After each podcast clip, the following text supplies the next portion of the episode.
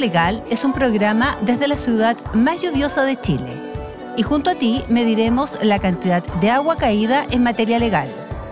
Es un programa para la comunidad regional y nacional y es presentado por la Facultad de Ciencias Jurídicas y Sociales de la Universidad Austral de Chile. Pluviómetro Legal es conducido por los académicos Alberto Codú y María Elisa Morales.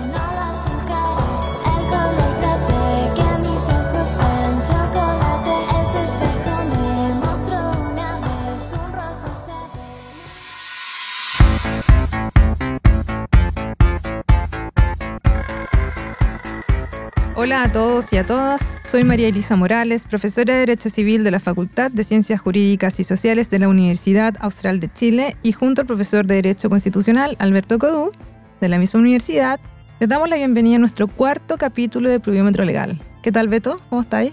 Muy bien, aquí estamos María Elisa. Todo bien aquí en la semana en que ya más o menos se está configurando el texto del anteproyecto con el cual va a comenzar a trabajar el Consejo el próximo 7 de junio y diría que eh, hay que partir señalando que la semana pasada se llegó a acuerdo en todas las subcomisiones em, con estas denominadas enmiendas amistosas, ¿no?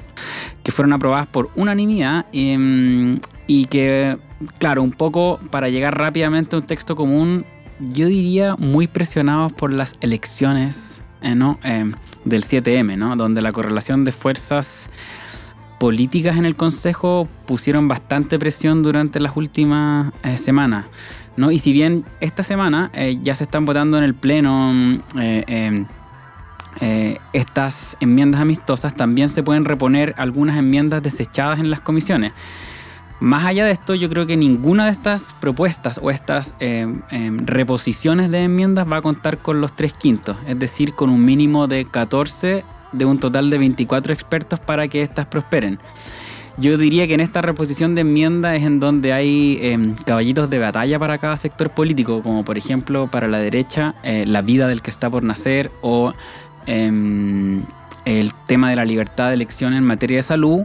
Y para la izquierda, por ejemplo, temas como los tribunales contenciosos administrativos o em, el reconocimiento de derechos para niños, niñas y adolescentes. Entonces yo diría que salvo alguna sorpresa, ninguna de estas contará con el apoyo de los tres quintos eh, por lo que más o menos ya tenemos un anteproyecto, ¿no? Tenemos una idea completa de lo que va a ser el anteproyecto eh, con el cual deberán partir la discusión los consejeros y consejeras constitucionales el próximo 5 de junio. Súper. Eso sí, sí 7 de junio, ¿no? 7 de junio, Sí, es 7 de el, el junio. ac- el acto de instalación, podríamos decir. Ajá. Se van a tener que elegir el presidente, ¿no? Eh, eh, eh, y el vice- la, la- la presidencia y la vicepresidencia, y después comenzarán a trabajar ya el 8 de junio, podríamos Sí, decir. ¿no? de- o sea, que el- y ese mismo 7 de junio, la comisión experta da por finalizada la elaboración del anteproyecto de texto Exactamente. constitucional. Exactamente. O sea, el Entonces- 6 de junio, diríamos. Eh, bueno, Bueno, 6, o sea, 7 de junio pasan estos, estas dos cosas. eh, y sigue entonces adelante este proceso. En cada capítulo vamos a estar vamos, vamos a incluir al comienzo siempre un resumen de las novedades en el ámbito del proceso constitucional. Y por ahora entonces podríamos decir que más o menos nos hemos aproximado a lo que será Mm, el texto que vamos a Ujú. estar discutiendo estos meses y que vamos a aprobar eh, o rechazar en diciembre. en diciembre. el 17 de diciembre. de diciembre, sí. Bueno, vamos a estar comentando, así que atentos. Siempre al comienzo del programa vamos a comentar un poquito en qué va esto. Exacto. Y voy a cambiar de tema, Vale, Alberto. Me voy a mover al derecho privado sí, tu área. y más específicamente al derecho de familia porque el 20 de mayo pasado comenzó a regir la ley de responsabilidad parental y pago efectivo de pensiones de alimentos, popularmente llamada ley de los papitos corazones. Wow. Ya, aunque podrían haber mamitas corazones. Pero está bien llamada ley de los papitos corazones. ¿Sabes por qué? Hay de todo en la Villa del Señor. Claro, pero la estadística no miente. No, los números no. De acuerdo con cifras No oficiales del este gobierno, en febrero de este año, el Registro Nacional de Deudores de Pensiones de Alimentos alcanzó más de, más de 30.000 personas inscritas, de las cuales más del 97% son hombres. Wow. La deuda en total suma más de 47 No. mil millones de pesos. Esto es demasiado. Sí. Y ojo que estos solamente son los datos oficiales de pensiones decretadas o aprobadas por tribunales de familia. Claro. Porque hay otros casos en que las partes llegan a algún acuerdo sobre un monto de pensión y que eh, no, no- no se encuentra en, las- en las estadísticas porque está fuera del sistema. Claro, nos da cuenta del total de deudas Exacto. que pueden existir por ahí. Bien, estas cifras entonces han fundamentado en parte la dictación de la ley de responsabilidad parental y pago efectivo de pensiones de alimentos que facilita la búsqueda de patrimonio, de dinero, de cash a través de Eso. la acción de ciertos órganos del Estado para el efectivo pago de las deudas de pensiones alimenticias. Follow the money. Sigue Ajá. el dinero, ¿no? Para... El mecanismo de cobro de la deuda de alimentos que establece la nueva ley se activa cuando la persona alimentante, es decir, la persona que se encuentra obligada a pagar una pensión alimenticia, adeude una o más mensualidades de pensión de alimentos. Basta una Basta una para que se active todo el, todo el mecanismo, todo el engranaje que te Una voy a explicar ahora. claro. Sí. La que debe estar fijada por un tribunal con competencia en familia. Bien, esa, esa pensión debe estar fijada, debe estar, digamos, en el sistema para que se active el engranaje. Si es de estas otras que tú, tú acordaste directamente con Mm. la madre o el padre de tu hijo y no lo has sometido a aprobación judicial, no está dentro de todo este sistema Ok. que te voy a explicar. Bien. Entonces, la gracia es que esta ley establece que la representante o el representante legal del niño o niña a quien se adeudan eh, pensiones alimenticias debe hacer una solicitud de retención de los fondos que el alimentante deudor tenga en sus cuentas bancarias u otros instrumentos financieros y o de inversión como por ejemplo de ahorro provisional voluntario. Claro, salvo que tenga cuentas en el RICS, en Estados Unidos, como, el dictador, ¿no? Es ¿Quién- más difícil perseguir el dinero. bueno, pero eh, eventualmente el eh, aparato estatal podría perseguir a cual- cualquier, digamos, instrumento financiero. em, Exacto. Aunque es bien difícil que alguien tenga cuentas en el, en el. Bueno. Eh, en- bueno, ¿o no? Pinocho tenía un nombre de Daniel López, ¿te acordás? Bueno, no sé. Hay de todo la- en, Sí, en- hay de en todo, este mundo, quién sabe. Bueno, si se desconocen las cuentas bancarias, porque eso también es muy usual, que uno podría sospechar que el alimentante tiene eh, cuentas bancarias, pero no saber exactamente en qué banco, por ejemplo, o eh, qué otros instrumentos financieros tiene. Em, se aplicará un procedimiento especial mediante el cual será el Tribunal de Familia el encargado de investigar el patrimonio de la persona deudora a través de la solicitud de información a la Comisión para el Mercado Financiero, o también podría ser al Servicio de Impuestos Internos o a otros servicios estatales pertinentes, Heavy. O sea, todo el aparataje estatal movilizado, para lograr que el papito corazón pague su pensión alimenticia. lo más básico. Heavy. Ajá. En el caso de encontrar dinero en estas cuentas, Ajá. Eh, de la persona deudora de pensión alimenticia, el Tribunal de Familia dictará una resolución para ordenar a estas instituciones que informen sobre saldos y movimientos eh, en esas cuentas y luego ordenará el pago de la deuda liquidada con los fondos encontrados. Ah, O sea, primero hay que hacer un procedimiento de liquidación de la deuda. sí.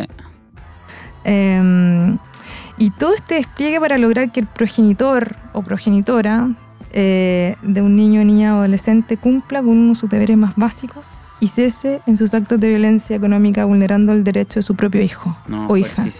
Lo cual me parece triste, absurdo, O sea, buena noticia. lamentablemente real. Buena noticia en el sentido de que mm, se activan las instituciones del Estado, el engranaje ¿no? del Estado, coordinaciones intersectoriales, solicitudes, etcétera, etcétera, para que las personas paguen con algo tan básico como em, cierto las deudas de alimentos en estos casos. em, Qué, bueno, qué bueno que te parezca buena noticia, porque fíjate que hay algunas personas que creen que estas medidas y leyes son nada más que caramelos no, eh, caramelos eh, para un gobierno feminista. ese es Milad, el presidente Si te gusta el fútbol, sabrás de qué estoy hablando. En Terrible. fin. Bueno. Oye, además se pueden. O sea, escuché por ahí que se pueden retener fondos de las AFP em, de los papitos corazón. Sí, Ya. eso es eso es excepcional en todo caso. Ajá. Bien, la ley establece que se podrá pagar la deuda por pensión de alimentos con fondos de la AFP en caso de no existir recursos suficientes en las cuentas, o de no existir, o de no existir recursos suficientes en las cuentas bancarias investigadas, de ahorro provisional voluntario, o otros instrumentos de, in- de inversión o instrumentos financieros. Si no se encuentran en esas, se puede ir entonces por, eh, por las cuentas de la AFP, la, por, Ok. por, por la, por las cuentas de capitalización individual del eh, deudor. Bien, pero para eso hay que cumplir una serie de requisitos Dale. por ser una excepción. Eh, la primera es, por supuesto, adeudar total o parcialmente mensualidades de pensión alimenticia Claro, que tienen que ser... Sube un poco más el requisito. Exacto, ¿no? son tres, Son que tres pueden ser continuas o discontinuas. Bien, no es necesario que sean todas seguidas. Ajá. Eh, ausencia o insuficiencia, como dije, de fondos en cuentas bancarias, cuentas de ahorro voluntario de, denominado APB, ¿cierto? Y o instrumentos financieros o de inversión. Y solicitar el pago con los fondos de la cuenta de capitalización individual de la cotización obligatoria de los fondos o fondos de AFP. Esa Claro. es la solicitud que tiene que hacer la persona que representa los derechos desde Ujú. niño, niña o, o adolescente. Bueno, yo bien, bueno, bien potente. Yo creo que el- además que uno como que creía que los fondos previsionales eran intocables y yo creo que bueno, después de la pandemia y de todo el tema de los retiros también como que ese velo, según a mi parecer de manera muy errónea, ¿no? Yo creo que eso de los retiros es lo que nos tiene en parte mal hoy en día, ¿no? Y, y es parte, creo yo, como un síntoma de la, de la crisis constitucional, ¿no?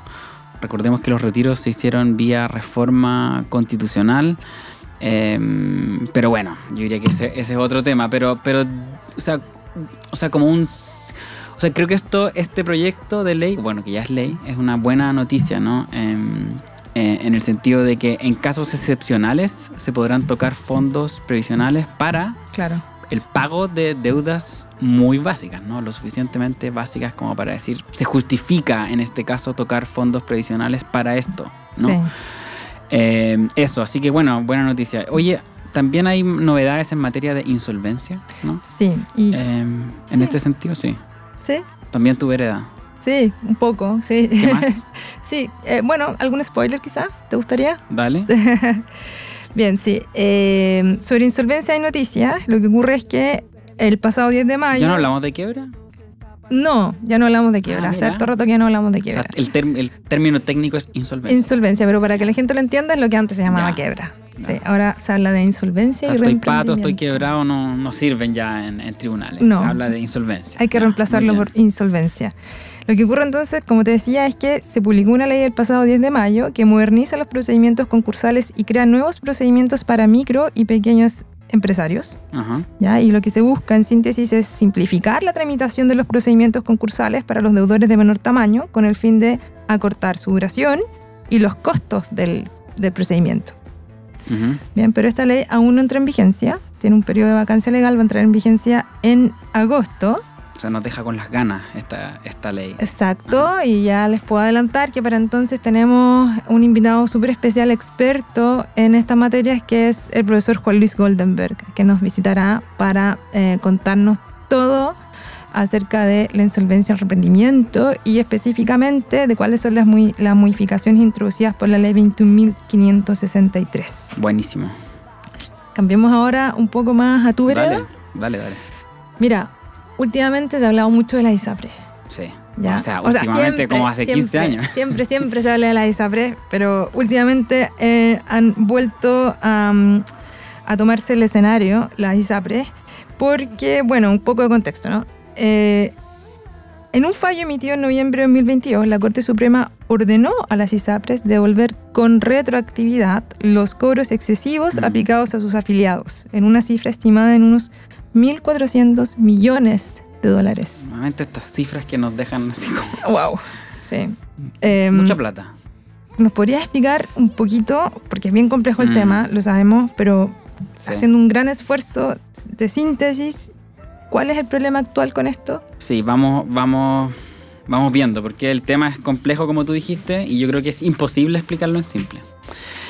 Así que, bueno, partiría diciendo que este caso, y esto como una reflexión más general, eh, este caso evidencia la crisis constitucional en la que estamos. Una crisis, creo yo, que está marcada por la incapacidad del sistema político en, en general, ¿no?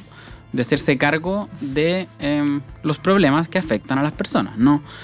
Eh, es una crisis en ese sentido marcada además por su carácter sistémico, ¿no? En el sentido de que no solamente afecta a usuarios de un seguro privado de salud, que son como 3 millones ¿no? de beneficiarios, un 1.8 millones de cotizantes, ¿no? Em, pero 3 millones más o menos de beneficiados. Y, y es un sistema que tiene que hacerse cargo de algo tan básico como, como la salud. Y es un tema tan tan, pero tan, pero tan, pero tan complejo que en este largo y sinuoso camino hacia el desastre, en esta long and winding road, como decían los Beatles, ¿cierto? Hay que eh, partir comenzando, no hace ya más o menos 15 años, ¿no? Pero hacia fines del, de los 2000 y ya en el 2010 eh, em, eh, empezamos a escuchar tanto al Tribunal Constitucional em, como a los tribunales superiores de justicia diciendo que eh, estos seguros privados de salud em, eh, que venían considerando nuestros factores de riesgo y nuestras expectativas de, cobertura estaban aplicando eh, planes de salud y tablas de factores o reajustando los precios de sus planes de maneras contrarias al derecho. Y fíjate que observando ese mismo problema, alguna vez comenté en el Mercurio Legal que estos contratos de la mm. ISAPRE están llenos de cláusulas abusivas. Son contratos de adhesión llenos de cláusulas abusivas, pero paradójicamente inatacables vía ley del consumo, que, que digamos que es la ley que, que nos da herramientas para atacar cláusulas abusivas, la excluye la ISAPRES, porque excluye a todos los fondos eh, y seguros de salud privada. Oye, pero uno contrata un servicio a través de un contrato oneroso y de adhesión, y resulta que no está cubierto por la ley de protección al consumidor. No, porque en el, tú, si tú analizas la discusión parlamentaria podrías quizás darte cuenta de cuáles fueron las razones, pero están excluidas. Mal, mal. No, no, no tenía En, mi, en mi registro eso, pero sí. y los intentos que han hecho eh, las grandes asociaciones de consumidores, con ADECU, SODECU, han fracasado, eh, mm. llegando hasta la Corte Suprema, que les ha dicho que no. Incluso una vez se interpuso un recurso de eh, inaplicabilidad por inconstitucionalidad y también le fue mal. También. Bueno, bueno, relacionando con eso, fue a través de recursos de inaplicabilidad y sobre todo de una acción de inconstitucionalidad que termina el año 2010 en una sentencia en que el Tribunal Constitucional señala que las tablas de factores al aplicar los criterios de edad y de sexo están discriminando a las personas en el acceso a eh, estos seguros de salud. Es decir, si yo soy mujer y me están cobrando cuatro o cinco veces más por un plan de salud con respecto a mi colega, a mi pareja hombre, entonces no hay tal libertad de elección de elegir el sistema de salud como dice la Constitución. Es decir, en ese sentido, el hecho de que por ser mujer te cobren cuatro o cinco veces más, em, en el fondo afecta esa, el ejercicio de esa libertad eh, de elección. Así que nuevamente volvemos a consumo, ¿no? donde no se aplica la ley del consumo. Eh, entonces, claro, tanto el Tribunal Constitucional y después los Tribunales Superiores de Justicia diciendo que los, las alzas unilaterales de los planes de salud, cuando no estaban justificadas en riesgos ciertos, ¿no? sino que en, general estas cartas de las alzas hacían referencia a, situaciones de la economía general, etcétera, a alzas en los costos operacionales. Modificando unilateralmente el costo del servicio, nuevamente el resto del consumo, donde no se puede aplicar la ley del consumo. Ya, estoy resumiendo como 15 años de manera muy corta, pero los tribunales superiores de justicia y el Tribunal Constitucional han dicho reiteradamente estas alzas son ilegales, ¿no? Y eso fue generando, ah, sobre todo a partir de recursos de protección, un mercado eh, del litigio súper absurdo en donde millones de recursos de protección se presentaban ante las cortes de apelaciones sabiendo de antemano cuál era el resultado. ¿no? Es como bien absurdo, es como contrario a todo el engranaje institucional moviéndose para perseguir el dinero de los deudores de alimentos. Y gastando mucho dinero. Gastando mucho dinero. En este caso estamos gastando dinero de manera ineficiente, con un recurso, podríamos decir, gratuito, mm. público, ¿no? como la justicia. Público, gratuito y de calidad, podríamos decir. Bueno, de calidad en algunos casos sí, en otros casos no, pero en este caso estamos movilizando los recursos del aparato de justicia para hacer algo que ya sabemos de antemano cuál va a ser el resultado. Por lo tanto, tanto el Tribunal Constitucional como la Corte Suprema en sus discursos de apertura de los años judiciales, donde tienen que hacer como un resumen de los puntos complejos en materia de interpretación y aplicación del derecho venían sosteniendo y conminando al legislador a decir hágase cargo de este problema por favor. ¿no? Llevamos dos comisiones de expertos en Bachelet 1, en Piñera 1 y en Bachelet 2. Llevamos 4 o 5 proyectos de ley, algunos archivados, otros en trámite. Llevamos 15 años tratando de hacernos cargo de este problema y todavía el legislador no ofrece una solución. Entonces, ¿qué pasa cuando el legislador no ofrece una solución efectiva que no sea discriminatoria? ¿No? Eh, a lo que podemos agregar otros miles de problemas ¿no? que tiene la ISAPRE. Entonces, definitivamente pasa lo que pasa, que termina la Corte Suprema haciéndose cargo con este fallo, en estos fallos del año pasado y sobre todo en el fallo de que le ordena a la superintendencia a establecer una tabla única y una modalidad de devolución, ¿cierto?, de lo cobrado en exceso, incluso de manera retroactiva. Exacto. Recordemos, eso lo hace la Corte saltándose las reglas sobre el efecto relativo de la sentencia. Y eso es lo más grave, porque empiezan a meter al baile a ISAPRES que no fueron parte del- del- de esos recursos, a la superintendencia, que tampoco era parte ¿no? en esos procesos judiciales.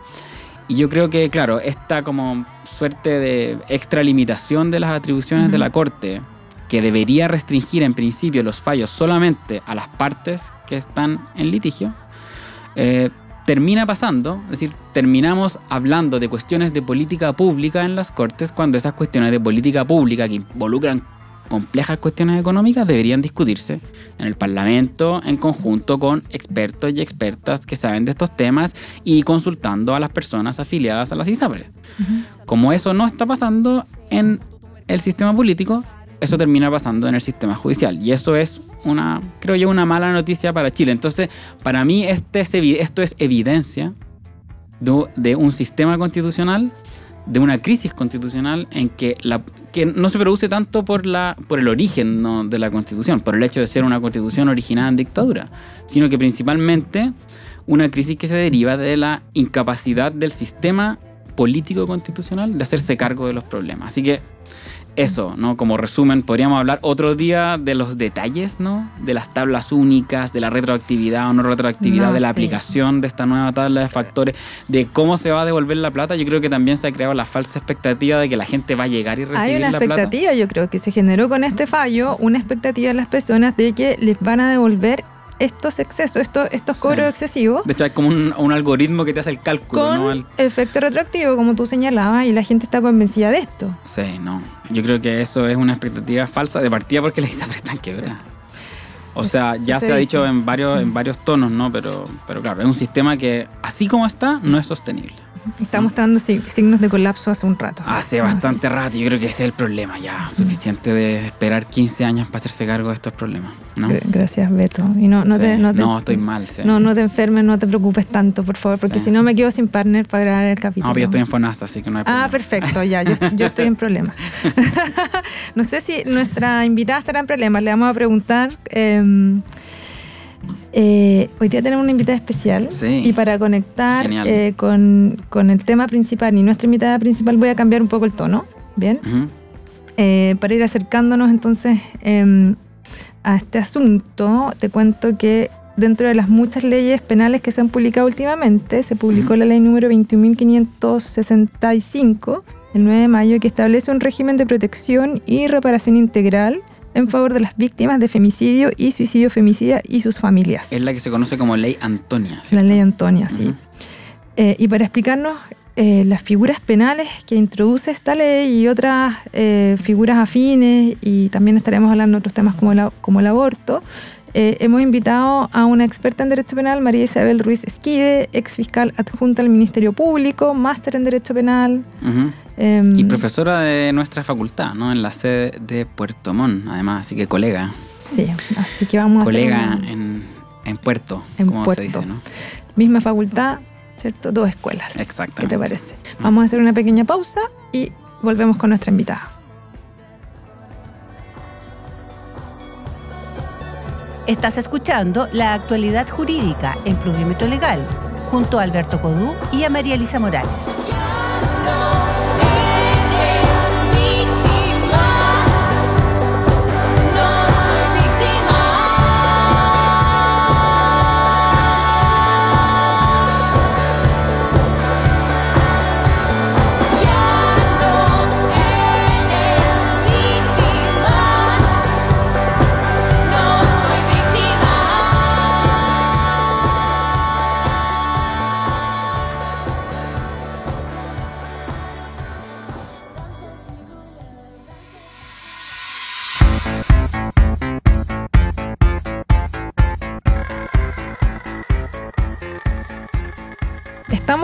Nuestra querida amiga Isabel Ruiz Esquide, eh, experta en Derecho Penal, para hablar del tema principal del día de hoy, que son los delitos sexuales. Isabel es como les decíamos, abogada, ex fiscal adjunta del Ministerio Público, magíster en Derecho Penal y actualmente cursando estudios doctorales en nuestra facultad. Y como dijo Alberto hace un rato, también es profesora en nuestra facultad. Exactamente. Bienvenida, Isabel. No te vamos a preguntar de la tesis, así que no te preocupes. Quizá profonás, Isabel. ISAPRE. Quizá, pero ya estamos dos zonas aquí. Sí. Estamos, Bueno. estamos preocupadas. Sí. Sí. Sí. Oye, muchas gracias por la, por la recepción y la invitación. Muchas gracias a ti por aceptar la invitación. Eso. De nada. Sí. Encantada. Bueno, Isabel, quería preguntarte, Isa, sobre la ley Antonia. Eh, esta ley que, como comentábamos, es una ley que se ha dictado en memoria de Antonia Barra, mujer de 21 años que se, se quitó la vida tres semanas después de sufrir una violación.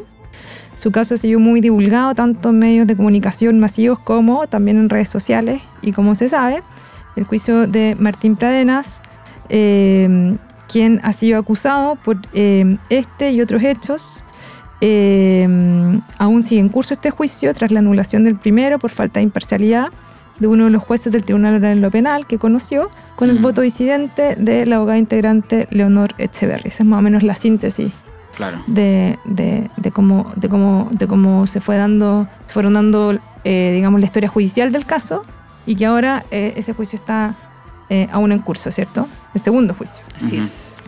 Bueno, eh, en este primer juicio, en el primero, el que se anuló, eh, Pradena había sido declarado culpable de cinco usos sexuales, cuatro contra mujeres mayores de 14 años y uno contra alguien menor de 14 años y dos violaciones, recibiendo una sentencia de 20 años de presidio mayor en su grado máximo, además de otras penas accesorias. Bien, la ley 21.523 modifica diversos cuerpos legales para mejorar las garantías procesales, proteger los derechos de las víctimas de delitos sexuales y evitar la revictimización. Ujú. Me gustaría, eh, Isa, si nos puede explicar, por favor, cuáles son los principales puntos de esta ley y qué es lo que introduce a nuestro ordenamiento.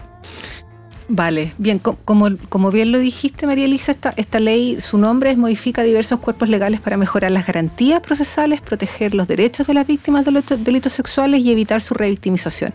Entonces, eh, esta ley tiene, bueno, modifica el Código Penal, crea nuevas figuras penales que han generado muchísimo debate, eh, pero eh, tal vez eh, en, lo que nos interesa para este punto y, y sobre todo eh, en relación con, con la intención de la misma, eh, establece una serie de garantías procesales para las víctimas de estos delitos, ¿no? Establece una serie de derechos que ellas podrán ejercer durante el eh, proceso, eh, se los reconoce expres- expresamente, les pone bastante hincapié en ellos, luego establece una eh, serie de medidas de protección que deberán adoptarse para específicamente la protección, como bien digo, de las víctimas de estos delitos y una serie de medidas que tienden a evitar la revictimización, o mejor dicho, la victimización secundaria de las víctimas de estos eh, delitos.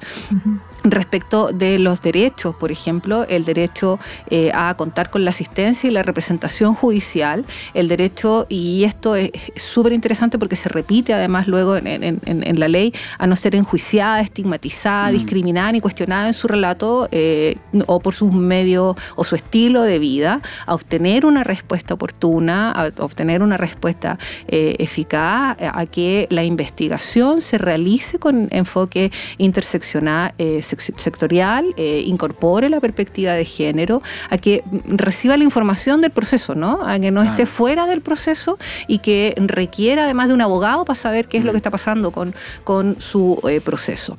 Luego, medidas especiales de protección, en las que si quieren luego no, no- nos detenemos un poco más, hay, hay cuestiones súper interesantes. Eh, y em, por ejemplo, a que no se dé a conocer, eh, si fuera así pertinente, si lo solicita, su nombre, por ejemplo, Claro. Claro. para que no puedan eh, haber estos acosos, eh, ya sea directamente o a través de los medios de prensa, ¿no? Mm. que, que en el fondo lo que van construyendo es una, una victimización secundaria. ¿no? Eh, Sí. Yo estoy aquí y parece que la enjuiciada soy- estoy siendo yo en condición de que yo soy la víctima. ¿Mm? Esto es es súper interesante, sobre todo si uno eh, va un poco para atrás y recuerda otros casos que, que Mm. aparte del de Antonia, que, que han sido tan llamativos en Mm. estos casos, por ejemplo, el de la Vi- Nabila Rifo. Ah, No. verdad, sí, recuerdo. Sí, o, o- otro caso, eh, que yo no sé si ustedes se acuerdan, a mí en lo particular, porque en, esa- en ese tiempo yo estaba allá, pero en el caso de una niñita que eh, había sido violada y era muy chiquita, y fue eh, eso fue en el gobierno de Piñera también, y también fue con mucho escándalo eh, la circunstancia de que ella era tan Mm. chiquitita, pero la niñita estaba ahí, ¿no? Estaba presente, Claro. observando todo esto. Eh, bueno, y luego eh, medidas que tienden a evitar la, la- victimización secundaria eh, por, por parte de la víctima que mandaran al, al, al fiscal, bueno, y esto durante la investigación, pero también durante el proceso, ¿no? Distinguiendo también, haciendo presente que estas medidas son para la investigación, pero también para el proceso penal propiamente tal. Ya, o sea, se establecen herramientas de derecho penal para evitar la revictimización o victimas- eh, victimización secundaria. ¿Nos podría explicar un poquito más qué es esto de la revictimización? A ver, implica en términos muy sencillos, muy generales, volver a ser víctima, ¿no? Volver a vivir esta situación, por cierto, desagradable que ya se vivió en un momento. Y esto se da en el, en el proceso penal porque hay que decir lo que pasó. Al decir lo que pasó tenemos que recordar lo que pasó. Hay que decir lo que pasó con la mayor cantidad de detalles, eh, volver a recordar estos detalles. Eh, muchas veces esos detalles no se recuerdan en un primer momento, entonces luego se recuerdan. Entonces voy por segunda vez a contar, ah, me acordé de... Eh, y una serie de consecuencias que, que- que son eh, parte del proceso penal. El proceso penal no es agradable para nadie, no, no es un- una instancia entretenida para nadie, pero para las víctimas suele ser especialmente gravoso el volver a tener que recordar cada uno de estos detalles, volver a tener que exponerlos una y otra vez, y tal vez lo que, eh, que, que dice relación mucho con el contexto en el que se dicta esta ley, ¿no? Eh, que al recordar estos detalles y al exponerlos, eres enjuiciada otra vez. Entonces no solo tienes que volver a exponer la, la vivencia una y otra vez, sino que además justificar por qué se produjeron esos hechos, por qué tú estabas ahí esa hora, por qué andabas en tal condición. Y eso, por supuesto, es parte de un proceso que, que se espera o se debería esperar que las víctimas no sufrieran. No al menos ah, en aquellas condiciones o en aquellas circunstancias que fueran más allá de lo estrictamente necesario. Ahora, la ley hace una, una, una definición ¿ah? de victimización secundaria y dice, em, tienen el deber de prevenir la victimización secundaria, esto es, evitar toda consecuencia negativa que puedan sufrir las víctimas con ocasión de su interacción en el proceso penal. Claro. Bueno, Sí, pues, heavy. muchas gracias. Sobre todo desde la primera etapa, ¿no? Que es la, Claro, la tan pronto denuncia, denuncias, El primer ¿no? contacto que tiene la, la víctima Exactamente. con el... Exacto, y, y usted viene para acá a Claro. que, bueno, a denunciar que me... Ya, ya eso ya no es una cuestión agradable, o sea, y ahí em- empieza un proceso de revictimización. Pero Mm. esto podría ser más o menos nunca agradable, ¿no? Pero Mm. menos perjudicial en la medida que se adopten medidas para que efectivamente esto sea lo menos doloroso posible, lo menos complejo posible. Mira, una vez denuncié un abuso callejero que antes lamentablemente era muy, muy común. Sí, era como... Sí. Era como todos los Pan de días. cada día, Exacto. sí. Y, y- y lo denuncié y, y lo tuve que repetir tres veces por lo menos. Y la primera vez que hice el relato fue ante carabinero y lo primero que me dijo el carabinero que me entrevistó fue, ya, pero es que usted no puede vestir con esos jeans tan apretados. Exactamente. Mm. Bueno, Bueno, y ahí lo primero que uno dice es, ¿qué estoy haciendo acá? o sea, Claro, claro, y, y- y- ¿Pa' y- qué? y lo primero que ¿Qué pensé es? ¿para qué voy a continuar con esto? Exactamente. En fin. em, Bueno, eso es un problema, ¿eh? eso es una de las consecuencias o de los factores negativos de esto, más allá de lo que vaya sufriendo la víctima, que ya es perjudicial, una de las consecuencias nefastas también es que lo que producen es que estos delitos no se denuncien. Mm. Y entonces que eh, sin denuncia no podamos llegar siquiera a investigar esto, no podamos hacernos cargo de esta realidad ni enfrentar este problema. Claro, es verdad. Eh, Isa, mira, quiero preguntarte por algo que es un principio en derecho penal que nosotros como abogados conocemos, pero ¿cómo se podría relacionar con este tema? Bien, que es el principio de irretroactividad y retroactividad de la ley penal, ¿cierto? Sí, efectivamente, eh, un principio Lo dices por el, importantísimo. por el caso de... De Martín de Pradenas. O sea, ¿se podría aplicar esta ley al caso de Pradenas? Lo que pasa es que, a ver, el principio de irretroactividad eh, contemplado en términos sencillos en, en nuestro artículo 18 del Código Penal lo que establece otra vez en términos muy sencillos, es que la ley no rige hacia la ley, la ley penal no rige hacia atrás, ¿no? Y esto tiene un sentido bastante lógico, ¿no? Si yo voy a cometer un delito, tengo que saber cuáles son Las consecuencias Exacto, o sea, eh, para que yo pueda hacer algo voluntariamente tengo que saber a qué es lo que me expongo. Entonces no me pueden sancionar hoy día con un delito que aparece mañana. Salvo que ese, esa nueva ley tenga consecuencias beneficiosas para eh, la persona en cuestión, ya sea porque ese- el delito que hoy día existe mañana ya no existe, o bien porque el delito que hoy día existe con una pena alta mañana va a tener una pena inferior. Eso en términos muy sencillos es lo que dice el artículo 18. Ahora, esta ley tiene modificaciones, como dije, al Código Penal, crea figuras nuevas, pero tiene modificaciones procesales también. Y estas modificaciones procesales eh, o estos derechos de las víctimas, garantías y eh, factores de revictimización van a aplicarse sin lugar a Claro. dudas en el segundo juicio, ¿m? porque son cuestiones procesales. Eh, ahora, hay una cuestión que va a ser súper interesante porque hay algunas que uno diría claramente, esto se, se, se- se van a utilizar, estas herramientas, en momentos de la investigación o en momentos de ciertas audiencias, por ejemplo, la audiencia preparatoria, la audiencia de preparación, que ya fueron en este caso Sí. pero sigue aún el juicio, ¿no? Y allí entonces van a haber cuestiones interesantes que se van a plantear, como por ejemplo, eh, no realizar preguntas eh, que atentan contra la dignidad de la víctima, que lo, lo- lo establece la ley Antonia. Mm. Ah. Y eso podría eventualmente, eh, por cierto, debería cambiar el, el enfoque de la litigación en el juicio propiamente tal. Ah, ¿Mm? Entonces, entiendo. por eso yo traía a colación de nuevo el juicio del Navila Rifo, porque Va si nosotros de- pusiéramos de nuevo ese, le pusiéramos play de nuevo a ese juicio, evidentemente hay una serie de, de- de líneas de investigación que no debieran seguirse. Nunca debieron haberse seguido, por cierto, ¿no? Porque parecen ser O bastante sea, va a modificar la ofensivas estrategia de, de- de- debiera de la modificarlas sin lugar a dudas porque hoy día expresamente la ley Mm. te prohíbe hacer ese tipo de herramientas y creo yo sería bastante torpe incurrir expresamente en una línea de investigación en la que tú podrías sacar rápidamente una objeción señalando que esto está prohibido actual y expresamente por la ley Antonia. ¿no? Exacto, muchas gracias. Sin perjuicio que esto uno podría haberlo construido antes, atendiendo a principios en general, podría haber dicho la línea Mm. interrogativa parece ser bastante ofensiva, Ah, parece no ser pertinente, no dice relación al punto, que era lo que los fiscales hacíamos antes, ¿no? Objetábamos y decíamos, oye, esta pregunta es impertinente porque aquí nadie está cuestionando a la víctima. Pero, Mm. pero ese debate hoy día debiera estar bastante más restringido Y más, y más fundamentado ahora con una ley expresa que lo prohíbe. Así es. Exacto. Gracias. Y, vol- y siguiendo con el juicio que estamos comentando, que es este juicio a Pradena, ¿cierto? Eh, en el caso de Antonia Barra, la sentencia de primera instancia mm, falló con perspectiva de género. ¿Sí? Es- Ese fallo, digamos, eh, se dictó con perspectiva de género según, según he leído. ¿Podría explicarnos a nosotros cómo funciona la perspectiva de género en derecho penal? Sí, claro. Eh, a ver, la, la perspectiva de género, sobre eso se ha dicho y escrito mucho, ¿no? Sobre todo en materia penal hay eh, grandes discusiones al respecto. Eh, sin embargo, y tal vez para ir directamente al punto, uno debiera entender que la, estrategia, la, la perspectiva de género es una cuestión metodológica. Eh, una herramienta para que eh, para permitir que las técnicas y la investigación por una parte y luego la valoración de la prueba se realicen por medio de cuestiones racionales que uno pueda discutir efectivamente y que esta perspectiva de género lo que nos permita es eliminar sesgos o prejuicios que lo que en definitiva hacen es no permitir que ni la investigación ni la valoración de la prueba se produzca en una condición de eh, igualdad o, o mejor dicho, o aún más en perjuicio de, eh, en general, la mujer. Entonces, frente a determinados asuntos, la eh, no visión de perspectiva de género hace valorar cuestiones que racionalmente no deberían ser valoradas. ¿m?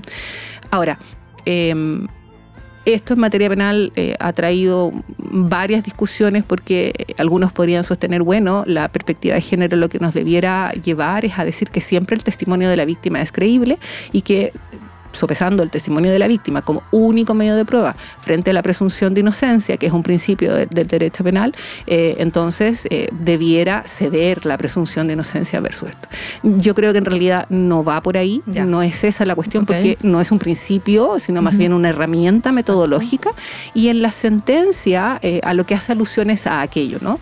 Y esto cómo se ve en el caso en la circunstancia, por ejemplo, de lo que pretendió la defensa o la línea investigativa que siguió la defensa o la línea de interrogación o de litigación en orden a que eh, la causal en el caso de Antonia Barra, que era eh, la violación porque ella se encontraba incapacitada de oponerse, eh, no era tal porque ella es quien se había puesto en esta condición por haber estado eh, ebria, ¿no? Por haber estado en estado de ebriedad. y, y aquí entonces lo que va es el prejuicio, ¿no? Mm. Las mujeres, si están ebrias, es porque están consintiendo de antemano que se han violado, lo que te pasó a ti. Claro, la mujer si, usa jeans eh, andas con el está, pantalón eh, apretado. consintiendo de antemano que alguien la abuse. Y eso no es una cuestión Por racional. que no. Ahí no hay ninguna. Tú no puedes explicar eso, de hecho. Si tú lo llevas al término de la motivación y de la justificación, ahí no hay ninguna explicación válida, salvo el sesgo y el prejuicio. Bueno, eso es lo Es que permite la perspectiva de perspectiva de género, género. Claro, y eso es algo que la Corte Suprema más dice que ya hace. O sea, Sí, claro. o sea, la Corte Suprema tiene una secretaría. Exactamente, con manuales en los que, y, y además espe- específicamente dice cómo, ah, pon- poniendo casos, ¿no? Mm. Cómo usted debiera aplicar perspectiva de género en este caso, qué, qué- qué debería, cómo y Mm. por qué, ¿no? La, la justificación de aquello. Muchas gracias, Isa. Y finalmente, para, digamos, ir cerrando el tema de la ley Antonia, ¿qué debe hacer una persona que ha sufrido un delito sexual, un abuso, una violación? ¿Cómo, cómo denunciar? ¿Puede hacerlo otra persona por ella o por él? ¿Cuánto tiempo después de ocurrido el hecho es aconsejable que denuncie? ¿Existe ayuda psicológica o otro tipo de ayuda, eh, digamos, eh, auxiliar en el caso de estas víctimas eh, en el sistema, no sé, en los hospitales, los centros asistenciales? Sí, eh, la ley Antonia también trata eh, de alguna manera de esto, no, no de alguna manera, sino expresamente. Eh, por las experiencias que estábamos contando antes, eh, y porque ha sucedido muchas veces y uno tiene conocimiento muchas veces. De hecho, ayer me, me- me- pidieron ayuda en eso. Mm, Una persona va, concurre a denunciar y dice, mire, esta no es la hora, mire, sabe que aquí no se puede hacer, Claro. o sabe que no... la, la ley Antonia recalca la obligación de recibir las denuncias y recalca además la infracción eh, que esto podría generar. Es explícita en eso. ¿Dónde se puede denunciar? En la Fiscalía, en Carabineros, en la Policía de Investigaciones respecto de los delitos cometidos al interior de Gendarmería, en dependencias de Gendarmería. Eh, los horarios, eso no debieran ser un límite, de hecho la Fiscalía tiene una- Mm. un formulario online para hacerlo.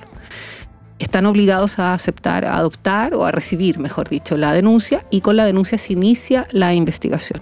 Recibida por la policía, por ejemplo, la policía derivará al Ministerio Público, recibida por investigaciones, lo mismo, por Gendarmería, lo mismo, por el propio Ministerio Público, lo mismo. Una víctima puede hacer la denuncia directamente en el sitio del Ministerio Público Sí. online, Sí. sin necesidad de tener que concurrir a carabineros, a investigaciones o a las oficinas de la Fiscalía. Entiendo que luego de la pandemia esto está absolutamente online. Perfecto. Sí, eh, se puede, y de hecho ayer alguien que me lo comentaba me, me lo hablaba así. Yo, yo esa vía no la he explorado, pero eso se puede. ¿m? Ya, Eh, ¿cuán- ¿Quién puede denunciar? Quien ha sido víctima de un delito y en el caso de los menores de edad cualquier persona, porque son delitos de acción penal pública. Perfecto. ¿m?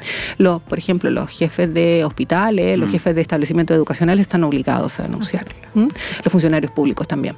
¿Y cuán cerca del hecho? Bueno, aquí ya es una cuestión de eh, cómo se va recopilando la prueba, ¿no? Sí. Y cómo, cómo pensamos en el interés de la investigación y en una investigación exitosa. Mientras más cercano al hecho, evidentemente tenemos mayores pruebas, mayores elementos probatorios. Eh, Claro, si pero, hay la, pero la realidad dista de. O sea, a veces, claro, pasa mucho tiempo entre Claro, el hecho y la denuncia por varias razones. Por varias, absolutamente, y eso no es óbice, ¿no? Mm. Ahí, ahí lo que uno podrá eventualmente perder son medios de prueba.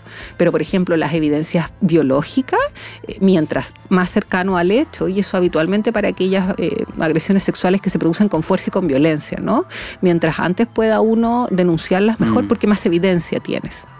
Y, y los eh, organismos eh, de, de- de salud, por ejemplo, los hospitales, que tienen un, un carabinero en, el lugar. ¿m? Entonces tú podrías llegar al hospital y ahí hacer la denuncia a través del carabinero que está en la guardia del hospital. Perfecto. Y entonces el hospital además deberá tomar esa evidencia para resguardarla debidamente y derivarla al Ministerio Público eh, como evidencia que se va a utilizar durante la investigación con cadena de custodia y todo.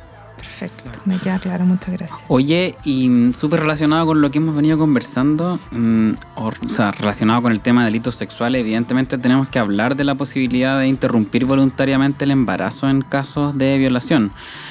Bueno, yo diría, antes de preguntarte, y sobre todo para nuestra audiencia, hagamos una mini, mini recapitulación eh, de la ley IVE, ¿no? De interrupción voluntaria del embarazo o ley de aborto, ¿no?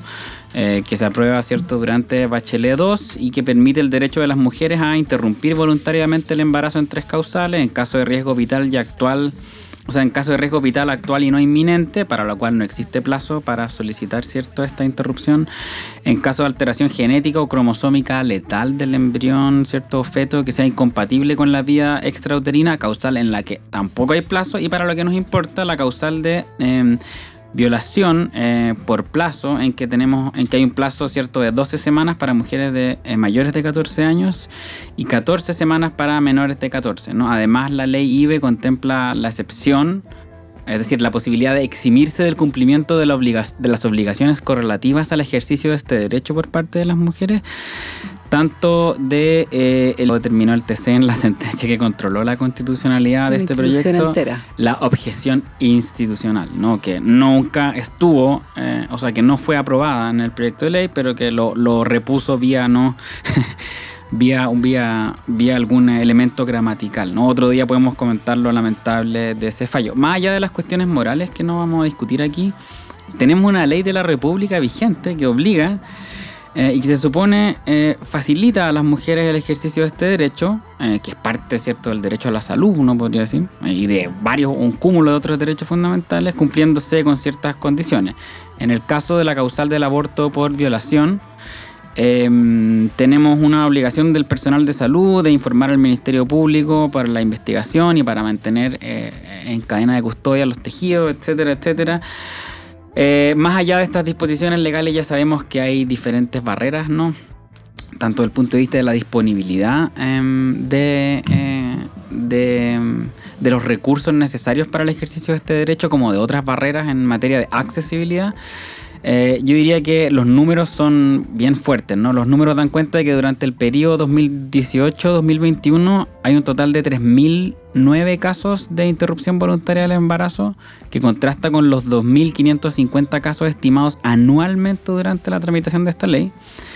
Y además en este periodo ha habido solamente em, 542 casos de ejercicios del derecho por la causal 3, es decir, la violación, lo que diríamos que hay un- una subestimación o un subregistro. ¿no? Entonces, primera pregunta, Isa, en este sentido.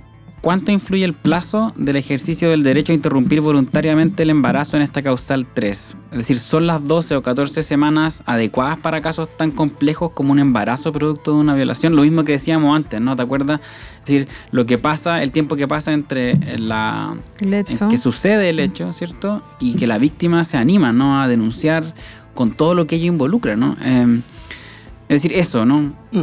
Hay, ¿Influye, crees tú, todo esto que hemos discutido en el bajo número de casos por esta causal 3? Yo Mucho menores que- a lo estimado, ¿no? Originalmente.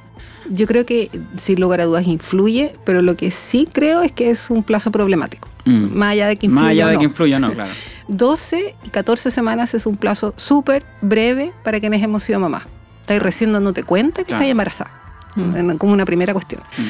Eh, yo ya soy harto más vieja eh, y por lo tanto a esta altura de la vida creo que me podría dar cuenta tal vez dentro de esas 12 semanas, pero no me imagino a los Mm. 12 años haberme dado cuenta eh, Mm. dentro de ese plazo de lo que estaba pasando.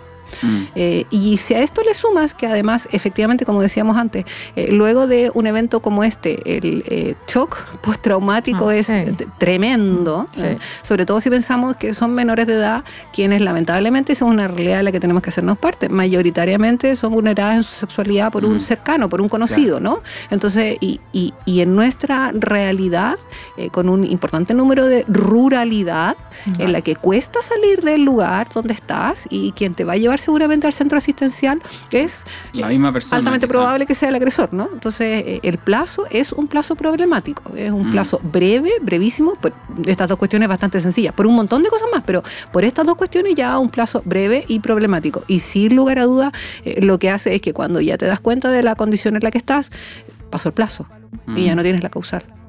Claro. Y sin la causal, eh, el, el aborto es penado, ¿no? Eh, tenemos, nos encontramos frente a un caso de aborto punible. Delito para, tanto para la persona que eh, realiza el aborto, el facultativo, como para eh, la mujer, digamos. Así es, en la regulación actual de nuestro Código Penal, este es un para, para el, el facultativo que participa con el consentimiento de la mujer, ¿no? y, y para la mujer que, que lo hace incluso en esta causa, fuera de este plazo. Claro. Esta ley es una ley importante, fundamental, un gran logro para los derechos sexuales y reproductivos de las mujeres.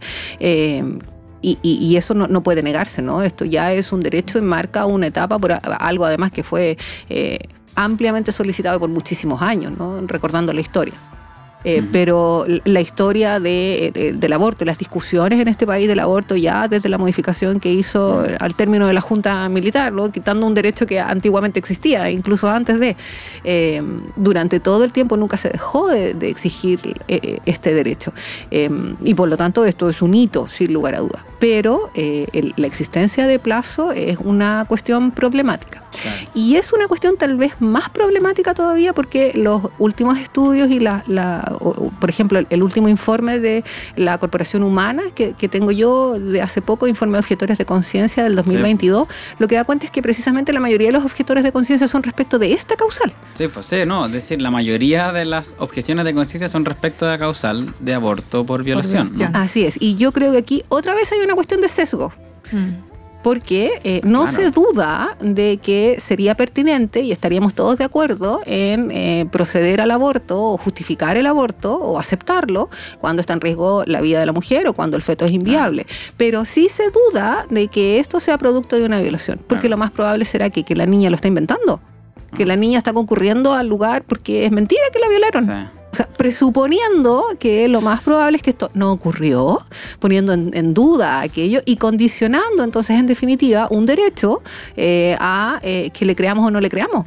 Mm, y sobre todo de los ginecos, la, la objeción, los objetores de conciencia en la causal 3 son en su mayoría, o sea, sin- significativa mayoría de ginecobstetras con Ah, respecto al resto del personal médico, Así ¿no? es, efectivamente. Y en hospitales públicos, eso es lo Así más es, heavy. así es. Pero bueno, hacerte como de mala fe del Estado, como que en- las víctimas vienen, anda por la vida denunciando ser víctimas de violaciones para así. abortar. ¿ah? Pa' abortar, Tuve la mala suerte de tener relaciones, quedar embarazada y entonces la única vía que se me ocurre es un aborto e inventar que me violaron. muy- Eh, eh, eh, eso es un sesgo, Como ¿no? Eso es un, un prejuicio. falta de empatía del Estado con las víctimas, como Bueno, presumir la mala fe, que, en- Hay que es un, fuerte. eh, es un problema no menor, ¿ah? porque precisamente en, eh, en- en- en las instituciones públicas, la, el gran número de objetores de conciencia lo que hace es que, como son tantos, entonces no puede recibir eh, asistencia dentro de ese mismo centro hospitalario o asistencial, Claro. eh, y eso significa ser derivada a otro. Entonces vamos sumando cosas, ¿no? Eh, me violaron, estoy embarazada, eh, tengo un plazo breve, eh, no es en mi sector, sino que me van a derivar a otro, y bueno, vamos a ver si en el otro hay, porque también me van a derivar a otro tal vez. Entonces, claro, el, el- el derecho a eh, la salud, el derecho a, a no hablar de los derechos sexuales y reproductivos, ¿no? Pero directamente el derecho a la salud, Sí. a la asistencia de salud, se pone en cuestión con esto. Sí. Mm. Claro, es muy fuerte y a propósito de la, de la revictimización que tú decías antes, claro, eh, el hecho de denunciar ser víctima de un delito sexual te expone al riesgo de la revictimización, pero en este caso, o sea, fuiste víctima de un delito sexual, estás embarazada y más encima te responsabilizan, ¿no? Del- de la interrupción del embarazo. Es decir, Así es. podríamos decir, es como doble, es como Revictimización o victimización secundaria. Pero además hay un pro- proceso como de te hacen responsable Claro. de terminar, de ejercer un derecho, ¿no? Así es. En este caso. Efectivamente. De interrumpir voluntariamente un embarazo producto de una violación. Entonces, y porque está en duda que tu relato sea verídico. claro. ¿no? ¿Y, y cómo, cómo se hace ese contraste, no? Porque eh, en las investigaciones que, por ejemplo, yo he visto, hay una de, de un Fondesit de la Adela Montero con Lidia Casas, Lidia Vivaldi y varias otras, otras colegas en que, por ejemplo, se dice que en, en, el, en la apreciación del relato de la víctima hay como una suerte como de, mm, como de es- escrutinio, ¿no? De, a ver, ¿cuándo está diciendo la víctima que sucedió la violación para hacer el cálculo De de, la edad, de la edad gestacional, ¿no? Claro. Y ahí hay como, ah, está, no, se equivocó por dos días. No, esto, este relato no es plausible, por lo tanto no puedo dar lugar a esta, La sacamos por secretaría. a esta Ah, causal, claro. Claro. Sí. Eh, eh, es decir, claro, yo diría- hay, hay hartos elementos disuasores, ¿no? No solamente el hecho de relatar el, el- el delito, eh, sino que en este caso, claro, una suerte de estar sujeto a preguntas que pueden ser como bien, bien duras, ¿no? Para una persona que está relatando hechos tan, tan complejos. Eh, Sin lugar a dudas, eh, es, un problema. Ahora, lo, lo que la ley eh, exige es la denuncia y si Mm. la denuncia no se ha hecho, realizar la denuncia y si Claro. se trata de una menor de edad, realizar obligatoriamente la denuncia como obligación que tienen. ¿no? Entonces, Mm. Ahí. y esa eh, denuncia eh, sobre este delito sexual, bueno, es una denuncia en la que no es ella la que está Mm. siendo investigada, ella Sí. es la víctima. Y otra vez entonces volvemos a este estatuto de garantías ¿no? y derechos de la víctima de un delito sexual. Mm. Entonces, hay allí, creo yo, una necesidad de compaginar eh, la legislación actual Sí. eh, y entender que la información requerida para efectos de configurar la causal eh, será la información requerida para efectos de configurar la causal Mm. y que la denuncia por el delito de violación es una cuestión que tendrá que investigarse con la normativa actualizada al respecto y con los derechos para la víctima que allí se le consagran, Sí. ¿no? Con sus deberes, con sus protecciones, en fin. Wow, sí, yo creo que este tema da para mucho. eh, Para un capítulo completo en la A mí lo que, lo que me afecta es que, claro, tenemos una ley y la efectividad de esta ley, bah, ahí queda, ¿no? Como, como no hay capacitación, no hay infraestructura adecuada para hacer estas denuncias. Esta, bueno, en fin, ya podemos... Estos Sí. consejos de expertos que tienen que tener los, los hospitales, etcétera, y que dan como procedencia a este tipo de causales, ah, me parece como es brígido, ¿no? Como, Bueno, a- Ruralidad, a ver si para ¿no? sacarse uno, un, un- para otro acceso a la salud esto no está, pues, y eso otra vez da Claro. cuenta de lo que está involucrado aquí, ¿no? mm, Eh, otro, otro tipo de, de prestaciones de salud no están sujetas a estos sí, escrutinios. pues, no, claro. Funcionan de manera relativamente automática, ¿no? Como, ah, ¿Pagó el seguro? No pagó el Sí, seguro. pues, listo. claro. Tiene el bono y acá Bienvenida, Claro. ¿qué lo podemos atender? heavy. Bueno, Bueno. em, para otro capítulo entonces. Exacto. Te queremos agradecer, Isa, por haber aceptado nuestra invitación y habernos aclarado tantas dudas. Seguimos con más dudas, pero el tiempo no es infinito, el No, tiempo es limitado, el tiempo em, para estar contigo, pero de todas maneras, con el poquito tiempo que pudimos compartir, hemos quedado em, súper satisfechos, por lo menos yo con todas las dudas que tenía respecto de la ley Antonia, te lo agradezco mucho. Em, Sí, también. no, muchas gracias por todo. Muchos temas pendientes. Sí. Eh, bueno, eh, y eso que de, de pie para una futura invitación. Podemos- Encantada, cuando quieran. Y podemos continuar conversando. Así que muchas gracias. Muchas gracias a ustedes por la Eh, invitación. Súper. De nada, con gusto. Eh, vamos a saludar especialmente, ahora que nos estamos despidiendo, a un nuevo auspiciador que tenemos, que es DOE, el Banco de Información para Chile, que en sus plataformas estará difundiendo nuestro programa, así que especialmente muchas gracias para ellos. Eso, y síganos en Spotify y en Apple Podcast como Pluviómetro Legal. Y en nuestras redes sociales como Derecho UH, UACH, ¿cierto? Para noticias y sorteos de regalos de nuestros auspiciadores. Se viene el sorteo de Roberta, así que Sí. atentas y Muy- atentos, ¿por qué no? Obviamente. Muchas gracias. Chao a todos y a todas. Chao, chao. Chau. Todo se vuelve, todo se desarma, todo lo que escupe revienta en tu cara. Todo se disuelve, todo se destapa, los puentes se caen, cierran las montañas. Los ríos se secan, Junto a tus no hay entrañas, tiempo que pueda. sanar lo que daña. La muerte te espera. Junto a tu mercado no hay ley que te ampare, ni Dios a tu lado. Todo lo que